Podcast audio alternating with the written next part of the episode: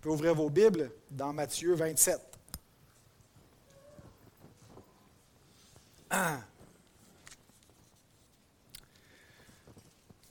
Nous croyons que Jésus est le Christ, le Messie, et il est le Christ.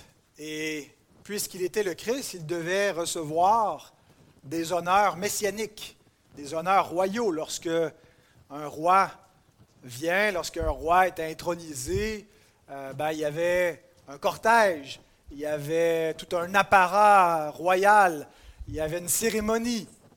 Ben, on retrouve exactement cela dans les récits de la Passion. On retrouve un roi qui va être accompagné d'un cortège royal, qui va être revêtu d'habits royaux et qui va recevoir un traitement royal. Cependant, nous croyons en un Messie crucifié. Nous croyons que le roi des rois est devenu le roi des rois et a conquis le monde et a vaincu le mal et le diable et le péché et la mort par sa propre mort, par son sacrifice, par la croix, que en mourant, il a triomphé, qu'en perdant à vue humaine, il a triomphé. On voit son entrée triomphale à Jérusalem au chapitre 21, mais il ne faut pas considérer que ce qui se passe au chapitre 27 est un renversement, est un échec. En fait, le cortège royal qui accueille Christ euh, comme Messie dans son entrée triomphale à Jérusalem dans Matthieu 21, bien sûr, les hommes ne savent pas encore qu'il s'agit d'un Messie crucifié, mais Jésus, lui, sait très bien vers quoi il s'en va. Il, a préparé ses disciples, il a dit, il faut aller à Jérusalem, je dois y souffrir, je dois y mourir. Eh bien, euh, il continue vers la gloire, la gloire qui euh, prend la forme de la croix et n'est pas antithétique au plan de Dieu, n'est pas contraire à la gloire, ce n'est pas juste une souffrance temporaire qui n'a aucun rapport avec la gloire messianique. Elle fait partie de ce plan pour la gloire de Christ et euh, son, son intronisation comme Messie qui était attendue. Et en fait, Paul nous présente les choses de cette façon-là dans Colossiens 2. Il ne nous présente pas la croix comme un échec. Ce qui était déjà dans l'esprit des gens, la, mort la plus abjecte, il la présente comme un triomphe, comme une gloire. Il dit que Christ a effacé l'acte dont les ordonnances nous condamnaient et qui subsistait contre nous, et il l'a éliminé en le clouant à la croix. Il a dépouillé les dominations les autorités, et les a livrées publiquement en spectacle en triomphant d'elles par la croix. On a l'image ici d'un grand conquérant qui traîne derrière lui son butin de guerre, qui, parade en spectacle ses, ses, ennemis vaincus. Et donc, Christ a vaincu le diable, il a vaincu les autorités déchues, les autorités spirituelles qui dominaient cette création déchue. Comment il les a vaincus? Par la croix. La croix n'a pas été la défaite de Christ, mais le triomphe de Christ. Bien sûr, par des souffrances, bien sûr par la mort. Bien sûr que la croix n'a pas été un pique-nique par un beau dimanche après-midi, mais ça a été une, une, énorme souffrance. Ça a été de boire la coupe de la colère de Dieu, mais ça a été sa victoire. Et donc, alors que Jésus était livré en spectacle, parce que c'était aussi ce à quoi se constituaient les exécutions par le supplice de la croix, c'était un spectacle public. C'était des, exécutions publiques qui avaient pour but de, dissuader les gens de commettre des crimes en montrant euh, les, les, crucifier publiquement pour que ça produise un effet de terreur face à la justice, face au pouvoir de Rome, pour que la population soit bien soumise. Alors on ne voulait pas exécuter les crucifier en, secret. On ne voulait pas faire de leur mort quelque chose de caché. On voulait que ça soit exposé, que ça soit vu par tous. C'était des exécutions publiques. Les gens se réunissaient pour voir ce spectacle. Et donc, alors que Jésus est livré en spectacle par la croix, il livre en spectacle les autorités et les dominations de ce monde parce qu'il triomphe d'elles par sa propre croix. Alors que le mal et que les hommes qui concertent pour essayer de se débarrasser de celui qui croit être un faux Messie, ben, il est en train de remporter la victoire décisive et ultime. Charles Spurgeon écrit Il est certain que le monde n'a jamais vu de scène plus spectaculaire que celle du roi des rois, ainsi tourné en dérision comme un monarque fictif par les plus méchants des hommes. Bien, contemplons ce spectacle qui nous est décrit dans Matthieu 27, 27 à 31. Je vous invite à vous lever.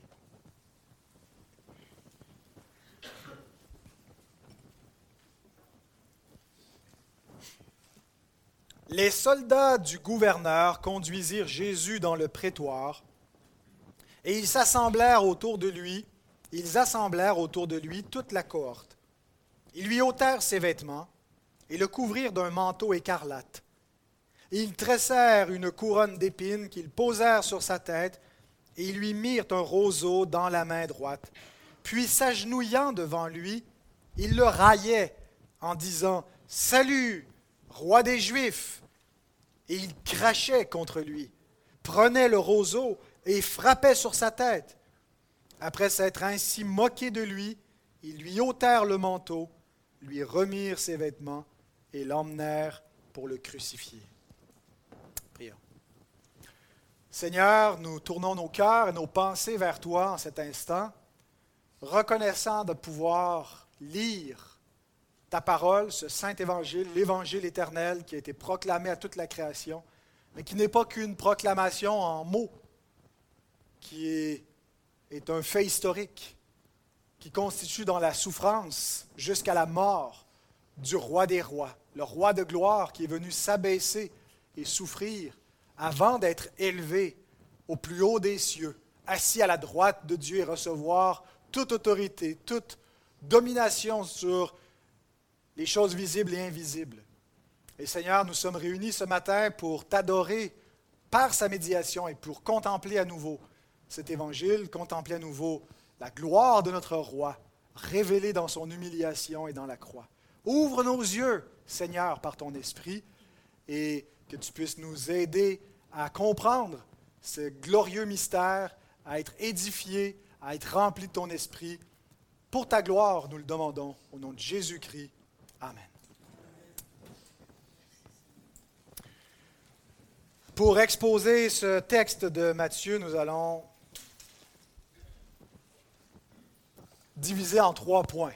Le cortège royal, au verset 27, l'habit royal, au verset 28-29, et le traitement royal, verset 30 à 31. Je vous donne un petit indice. On est dans la thématique de la royauté.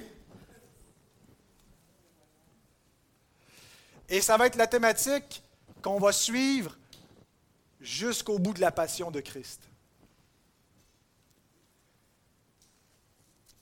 Matthieu nous présente notre roi, le Christ. C'est un titre royal, le Christ. Le Messie, c'est le loin de l'Éternel, le Fils de David, celui qui vient pour régner sur toutes les nations. Et ce qui lui arrive ici, Matthieu veut qu'on comprenne, Dieu veut qu'on comprenne par son esprit, que ce n'est pas contraire à sa royauté ou à sa messianité. Nous croyons dans le Christ crucifié. Et jusqu'à la fin de ce chapitre, la thématique royale et Jésus est crucifié parce qu'il est le Messie, parce qu'il s'est déclaré être le Messie. C'est pour ce motif qu'il met à mort. C'est ce qui est écrit au-dessus de lui. Celui-ci est le roi des Juifs. Et les Juifs contestent en disant, non, non, dis, dis Pilate, il a dit, je suis le roi des Juifs, mais il n'est pas le roi des Juifs. Et Pilate dit, ce que j'ai écrit, je l'ai écrit. Parce qu'en réalité, il est le roi des Juifs et il est crucifié en tant que tel. C'était sa mission comme roi de mourir pour son peuple, pour racheter son peuple. Richard Friends, dans son commentaire, écrit Matthieu attend de ses lecteurs qu'ils saisissent la vérité ironique des honneurs accordés à Jésus en guise de raillerie et de moquerie. Même dans un contexte d'humiliation et de torture publique, celui-ci est véritablement le roi des Juifs, le bâtisseur du temple, le sauveur, le Fils de Dieu. Ce sont tous, les motifs d'accusation. Jésus est accusé de se déclarer le Messie. On l'accuse d'être capable de détruire le temple et de le rebâtir en trois jours. D'être le sauveur, de se faire le Fils de Dieu, de se faire égal à Dieu. Et Jésus ne nie rien de toutes ces accusations parce qu'en fait, il affirme ces vérités. Et c'est à cause de, de, ces, de, ces titres et de ses prétentions qu'il sera mis à mort. Et c'est en raison de, de tous ces titres qu'il porte qu'il vient à être mis à mort. Il vient accomplir son rôle messianique, son rôle de sauveur, et bâtir la maison de Dieu, le temple de Dieu, en donnant sa vie en sacrifice. Donc, nous allons nous garder toujours dans notre euh, lunette interprétative jusqu'à la fin de Matthieu 27 cette notion de royauté. Et euh, tous mes sous-titres, quand j'ai prévu dans mes titres, auront euh, le, roi, le roi humilié, le roi crucifié, le roi, ainsi de suite. Je ne me souviens pas de tous mes sous-titres, mais vous pouvez regarder ma liste, je vous l'ai envoyé déjà. Alors, c'est en tant que roi messianique qu'il souffre ces choses pour accomplir sa mission. Et ce que nous avons d'entrée de scène, c'est le cortège royal, verset 27. Les soldats du gouverneur, on peut l'afficher, conduisirent Jésus dans le prétoire et ils assemblèrent autour de lui toute la cohorte.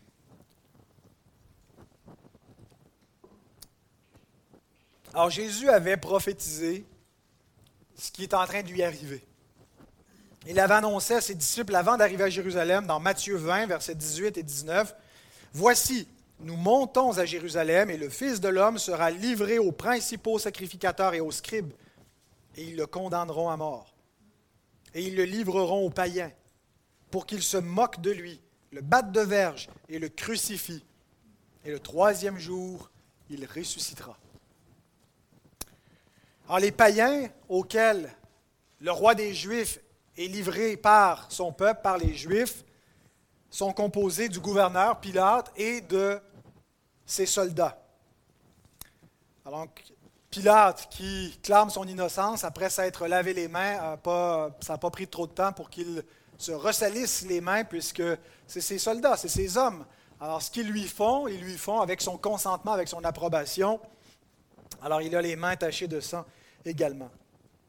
Cette humiliation par le cortège royal des Romains, des païens, a eu lieu après avoir été battu de verge. Qu'on lit ici, dans le verset 27 à 31, cette péricope. Euh, si on, compare les quatre évangiles et qu'on reconstitue la chronologie, en particulier avec l'évangile de Jean, Jésus a d'abord été battu de verge dans le but que ça satisfasse la foule.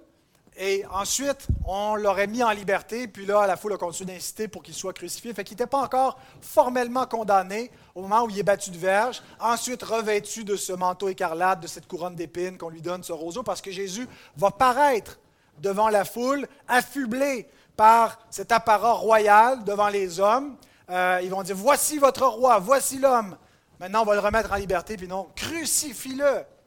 Alors, le peuple auquel on présente son roi, il est habillé comme un roi, il est humilié, demande sa mort.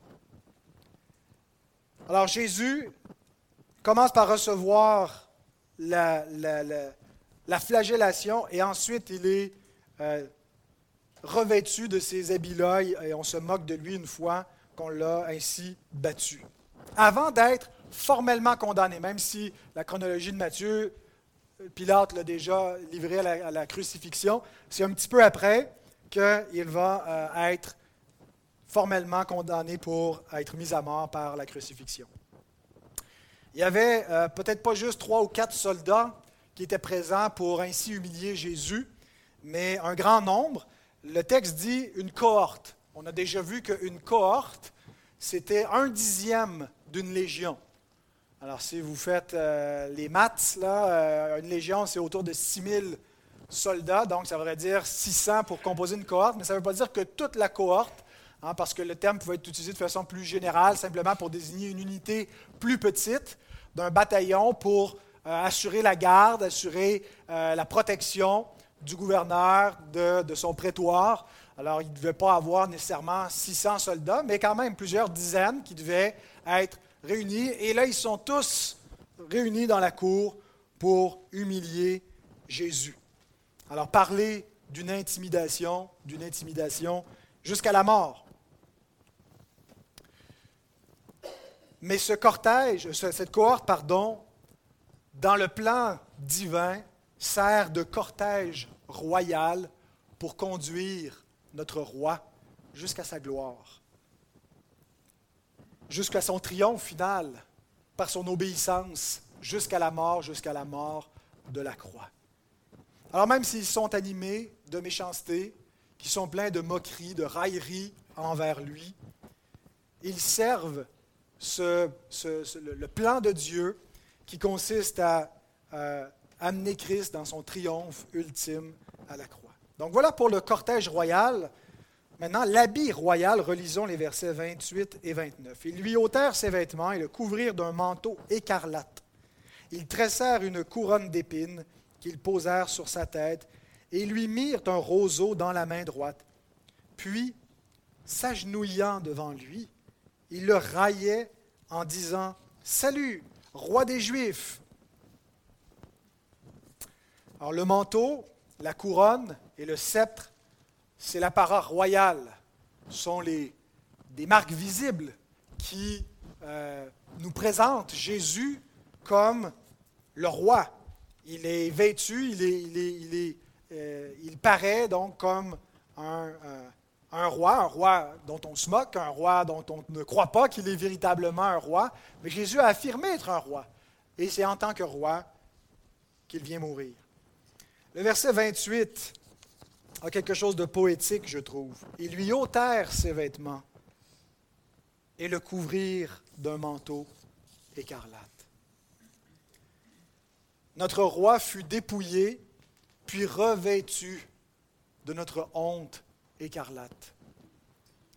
Notre péché grossier, manifeste, honteux, il en a été revêtu. Il est mis à nu. Vous voyez, il y a tout ce concept qu'on retrouve depuis la Genèse, où l'homme et la femme, lorsqu'ils ont mangé le fruit défendu, qu'est-ce qui est arrivé? Leurs yeux s'ouvrirent, ils virent leur nudité et ils avaient honte. Ils se, ils se sont cachés. Et l'humain se cache depuis. Il y a la honte qui l'habite. Il se dérobe face à Dieu, face à lui-même, face aux autres. Et qu'est-ce que Dieu fait lorsqu'il vient à l'homme et à la femme? Il les couvre. Hein, il prend des, des peaux d'animaux dont il couvre, symbolisant l'agneau de Dieu qui va venir les couvrir. Alors nous voyons notre honte être mise sur Christ. Il est mis à nu, il est revêtu d'un manteau écarlate qui symbolise la royauté, mais c'est pour se moquer de lui. Il y a tout ce concept dans les Écritures où Christ s'est dépouillé afin de nous revêtir, où on est exhorté à se revêtir de Christ à porter sa justice, à abandonner ce qui fait notre honte, notre péché, pour prendre son opprobre comme notre gloire. Parce que son opprobre manifeste en réalité la parfaite justice, la parfaite beauté, la parfaite suffisance devant Dieu, ce qui fait qu'on est agréé de Dieu et agréable à Dieu. Donc, il fut couvert de notre péché pour que nous soyons revêtus de sa majesté.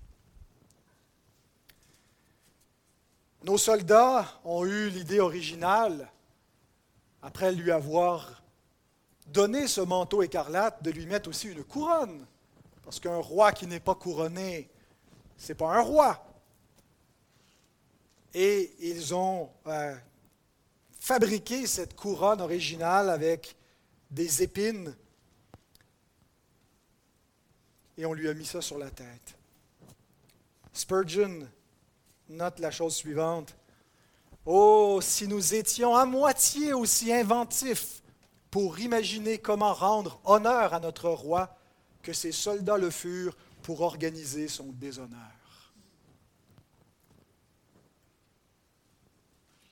Ils sont là à redoubler d'imagination. Comment est-ce qu'on pourrait l'humilier davantage?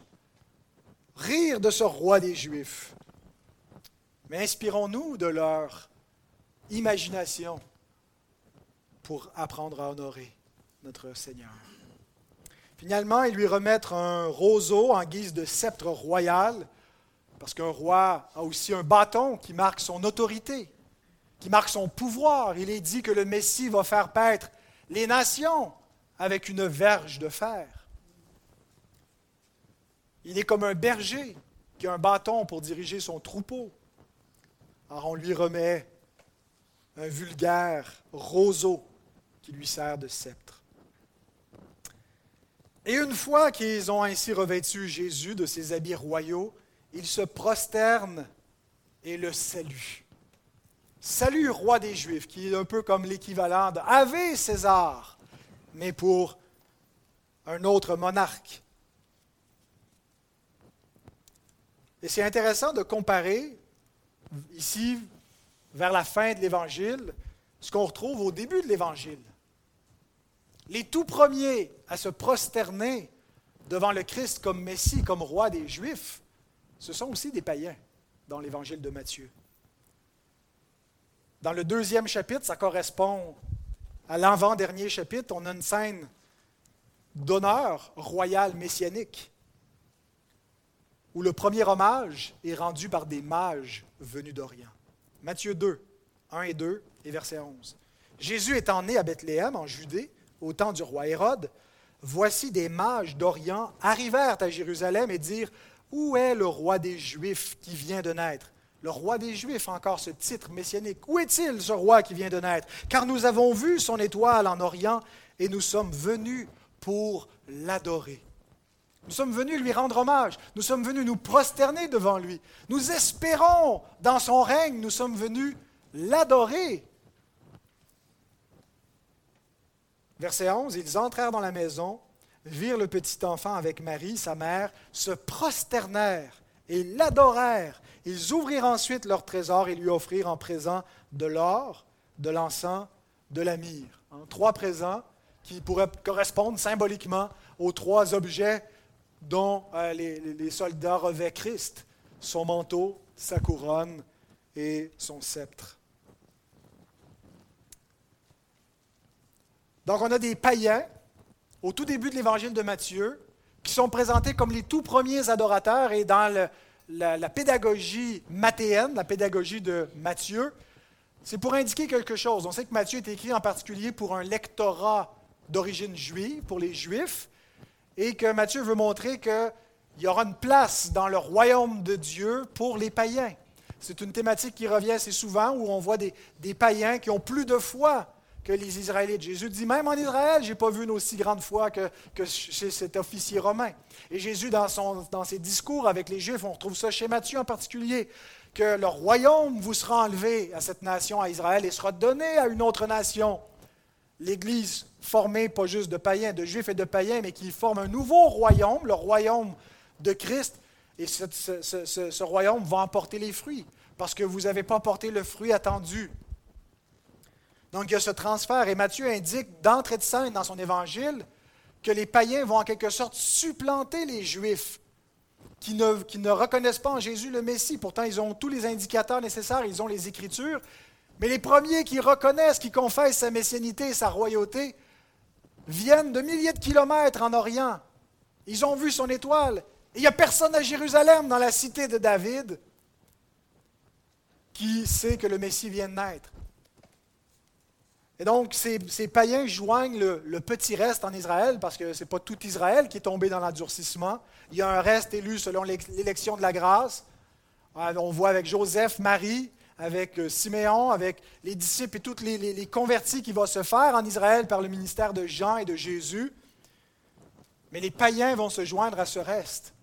Mais nous voyons aussi en Israël de l'endurcissement parmi ces chefs qui vont rejeter le Messie, qui vont attirer sur eux la colère de Dieu. Et l'évangile de Matthieu se termine avec les païens qui se joignent aussi aux Juifs pour mettre à mort le Messie. Donc autant les païens sont considérés dans le salut que dans la réprobation. Ils sont unis avec eux pour reconnaître en Christ le Messie, mais aussi unis avec eux pour le railler et le rejeter.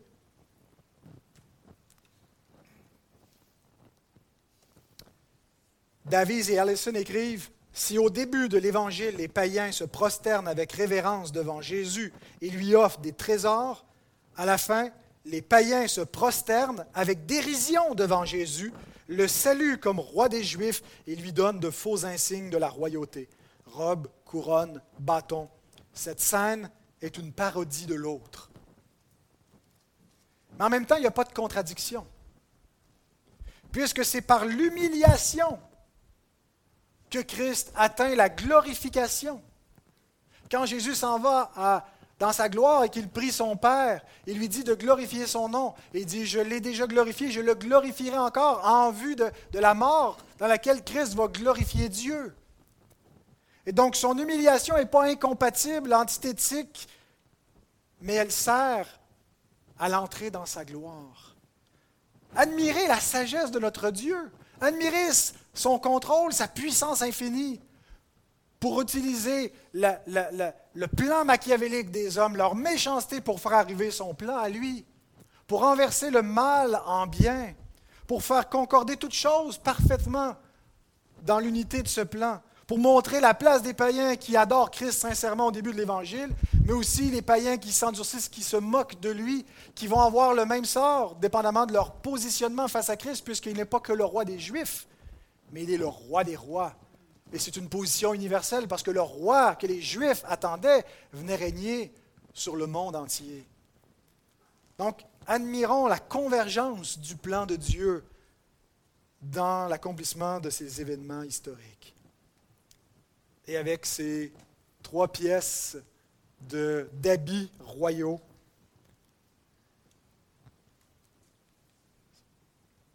Son manteau, sa couronne, son bâton. Il est le roi. Mais le récit se poursuit avec le traitement royal qu'il reçoit. Son humiliation n'est pas limitée aux moqueries, mais elle se poursuit avec de la violence, de la souffrance, jusqu'à la mort. Versets 30 et 31 à nouveau. Et il crachait contre lui, prenait le roseau et frappait sur sa tête. Après s'être ainsi moqué de lui, ils lui ôtèrent le manteau, lui remirent ses vêtements et l'emmenèrent pour le crucifier.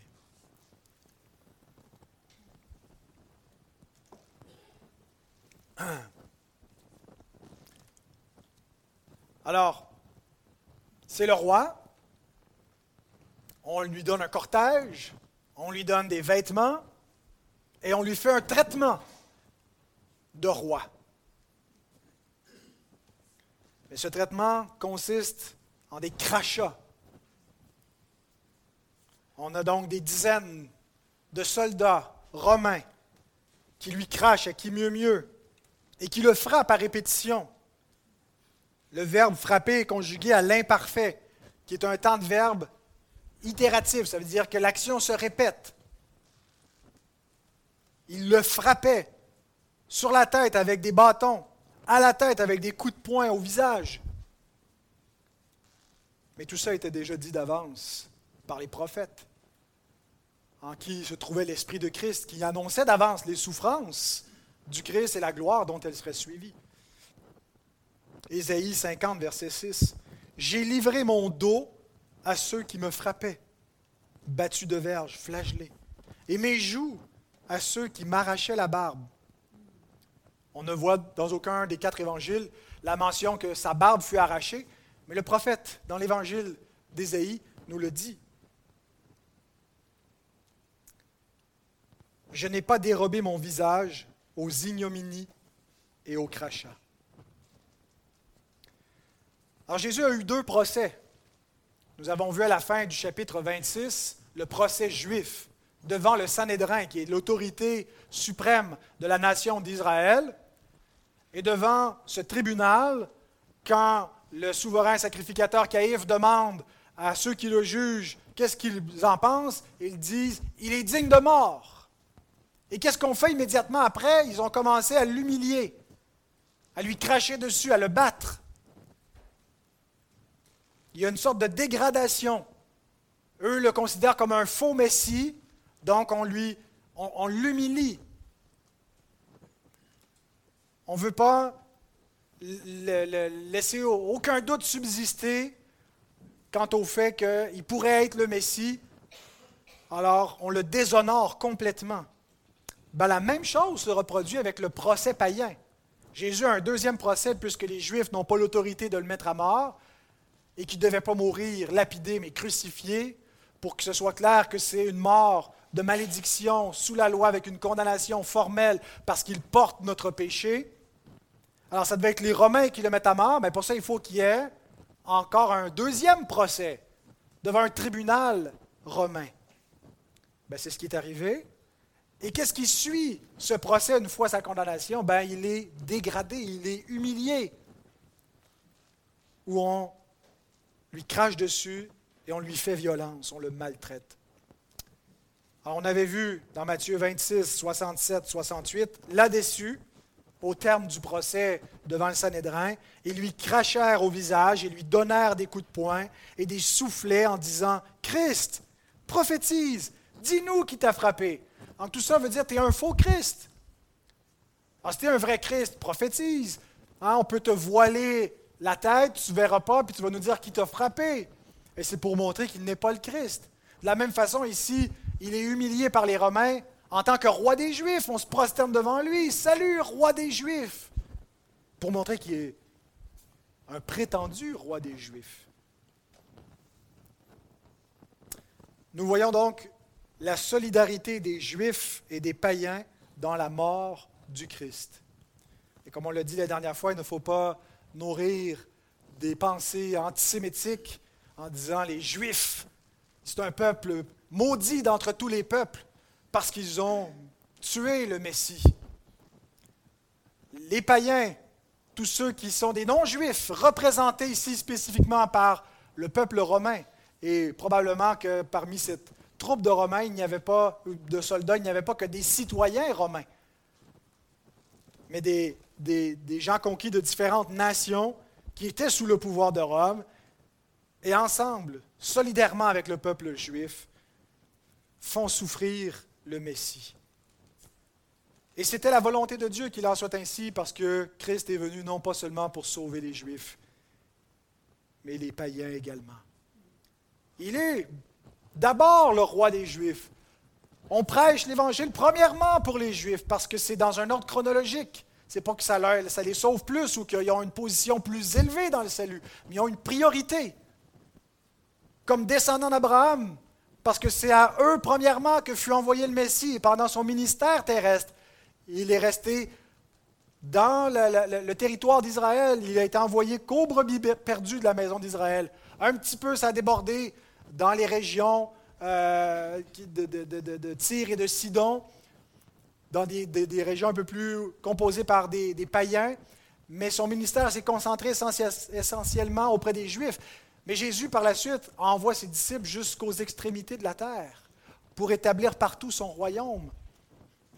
Et tous ceux qui le reconnaissent et qui fléchissent les genoux devant lui, non pas en dérision, mais en adoration, font partie de son royaume. Parce que Dieu est riche en bonté, autant pour les Juifs que pour les païens. Jésus donc souffre comme roi parce qu'il vient en tant que roi représenter son peuple. Et ses souffrances sont des souffrances vicariales. Hein, le vicaire, c'est celui qui remplace un autre, qui occupe la position, euh, qui, est le substitut, qui est le remplaçant, qui est le représentant. Bien, Jésus est là comme notre représentant. Au début de l'évangile de Matthieu, quand l'ange Gabriel vient vers Joseph, il lui dit, c'est lui qui va sauver son peuple de ses péchés. Comment il va faire ça? En étant le représentant de son peuple et en souffrant pour son peuple à cause de leurs péchés.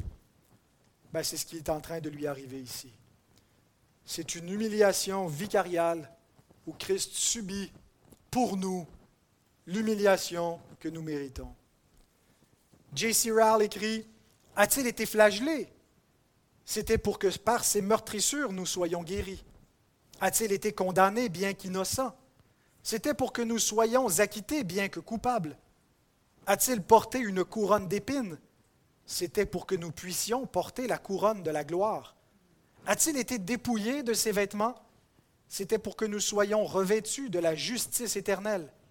A-t-il été raillé et injurié? C'était pour que nous soyons honorés et bénis. Est-il mort à la fin? Et de la mort la plus douloureuse et la plus infâme qui soit Il l'a fait pour que nous vivions éternellement et que nous soyons élevés à la plus haute gloire. Amen. Si ces souffrances étaient pour nous, c'est parce que nos péchés furent pour lui, c'est-à-dire lui furent imputés, mis à son compte. L'apôtre Pierre déclare, lui qui a porté lui-même nos péchés en son corps sur le bois, afin que, mort au péché, nous vivions pour la justice. Lui, par les meurtrissures duquel vous avez été guéris. Où est votre guérison? Où est votre pardon? Où est votre rédemption? Où est votre justice? Où est votre résurrection glorieuse? Dans les meurtrissures, dans la souffrance, dans la mort de Christ. Comment pouvez-vous l'obtenir? Par l'unique moyen de la foi. Et vous allez voir progressivement, par les moyens de grâce, les bénéfices actuels de cette rédemption produire une transformation en vous Changez votre façon de réfléchir, d'agir. Vous allez vivre pour la justice. Parce que l'Esprit Saint va transformer votre être pécheur en une personne nouvelle, semblable à Christ. Et vous dites, il n'a pas dû commencer en moi, je suis pourri, je suis un sale pécheur. Ben, on est sauvé en espérance. Il commence très doucement, jusqu'à ce que, en un clin d'œil, à la dernière trompette, à l'avènement de Christ, ce qui n'est pas encore achevé en vous va être fait en un instant. Et vous allez passer de la mort à la vie, d'un corps de mort à un corps de vie, un corps glorieux, à une âme incorruptible. La glorification finale. Et vous l'obtenez gratuitement par la mort de Christ. Mais en ce moment, si vous en doutez peut-être par les petits bénéfices que vous voyez dans votre vie de la rédemption. Ne doutez pas pour autant. Nous sommes sauvés en espérance. Nous n'avons que les arts de l'esprit, que le début du travail de cette transformation pour faire, pour faire de nous des, des êtres qui vivons selon la justice. Mais remarquez les traces de changement. Voyez si Dieu a changé vos cœurs, si Dieu vous a donné un cœur nouveau. L'aimez-vous? Croyez-vous en Jésus? Désirez-vous vivre selon sa loi? L'attendez-vous du ciel? Parce qu'aucun homme peut avoir cette espérance en lui si ça ne lui a été donné de l'Esprit de Dieu. Alors revenons à ces souffrances vicariales, ces souffrances pour nous. Contemplons ici le Sauveur qui nous rachetait, le Sauveur qui souffrait pour nous. Voyons que ce n'est pas simplement de façon générale en principe où il est mort pour le péché, mais il est mort pour des gens comptés, pour des brebis que le Père lui a données avant la fondation du monde. Et si vous croyez en Jésus, vous pouvez, en lisant ce texte, ce récit, vous identifier en disant, il le faisait pour moi. Et si j'avais été la seule brebis donnée au Christ par le Père, il l'aurait fait par amour pour moi. Alors ce que Christ souffre nous indique ce que nous méritions. Écoutez la réflexion de Jean Calvin. Notre souillure mérite que Dieu la prenne en horreur et que tous les anges nous crachent dessus. Mais Christ, pour nous présenter purs et sans tache devant le Père, à accepter de se faire cracher dessus et d'être déshonoré par toutes sortes de mépris.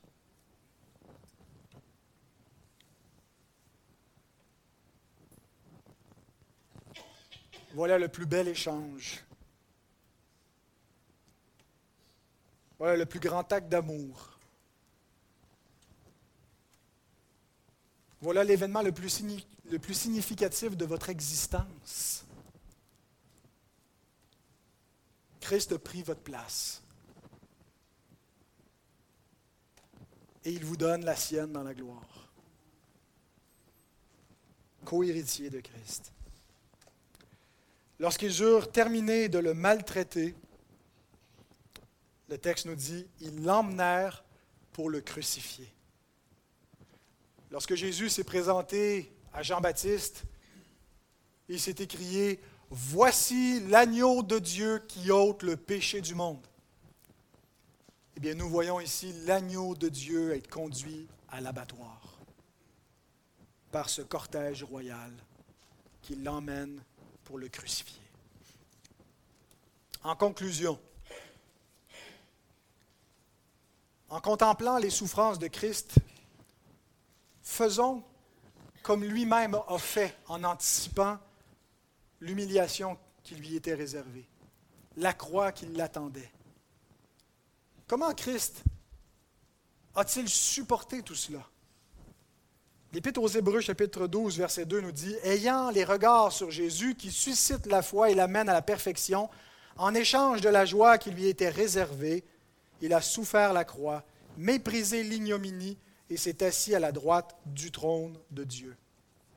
Je suis conscient qu'il y a une petite difficulté de traduction dans ce verset, où on a certaines versions de la Bible qui vont traduire Au lieu de la joie, Christ a pris la croix. Au lieu de la voie facile où euh, il aurait pu euh, renoncer à nous puis se choisir lui-même pour ne pas souffrir, il a pris la voie difficile de la croix. Mais l'expression peut plutôt être traduite, comme la plupart des traductions françaises, en vue de la joie. En échange, parce qu'il avait un but plus grand, il ne faisait pas juste s'arrêter à la croix. Il voyait au-delà de la croix. Il voyait que sa gloire messianique et que l'union avec son épouse, son peuple, son Église, passait par cette croix. Et la joie que ça lui procurait a été suffisante pour qu'il méprise l'ignominie, pour qu'il endure la croix, pour qu'il accepte la croix, parce qu'il avait en vue une joie éternelle. Et donc, on est appelé à regarder la croix jamais comme la fin ultime, comme si l'histoire se termine là. C'est l'entrée dans la gloire, mais d'une façon étrange, par l'abaissement, par la souffrance, par l'humiliation, par la mort. Mais ce n'est pas la fin. Au-delà de cette croix, il y a une gloire, il y a une félicité. Alors Jésus regardait à la gloire céleste, à la félicité éternelle. Et nous devons faire de même lorsqu'on regarde à la croix. Parce que nous, nous sommes encore de ce côté-ci de l'histoire. On est sauvés en espérance. Le siècle à venir est déjà commencé dans nos vies par la réalité de l'Esprit Saint, mais on vit encore les deux pieds sur terre dans un monde déchu. Alors on est appelé à vivre en espérance, à marcher comme des étrangers, des voyageurs, à ne pas penser que tout est terminé et que notre, patrie ultime est déjà maintenant ici-bas. On est en chemin pour l'atteindre. Et l'Épître aux Hébreux, au début de l'Épître, nous donne la, la, façon, la clé pour vivre en espérance dans ce monde. Quelle perspective devons-nous garder? Il est écrit dans Hébreux 2, 8 et 9, Tu as mis toutes choses sous ses pieds. En effet, en lui soumettant toutes choses, Dieu n'a rien laissé qui ne lui soit soumis.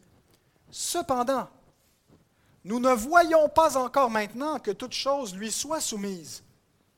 Mais celui qui a été abaissé pour un peu de temps au-dessous des anges, Jésus, nous le voyons couronné de gloire et d'honneur à cause de la mort qu'il a soufferte ainsi, par la grâce de Dieu, il a souffert la mort pour tous.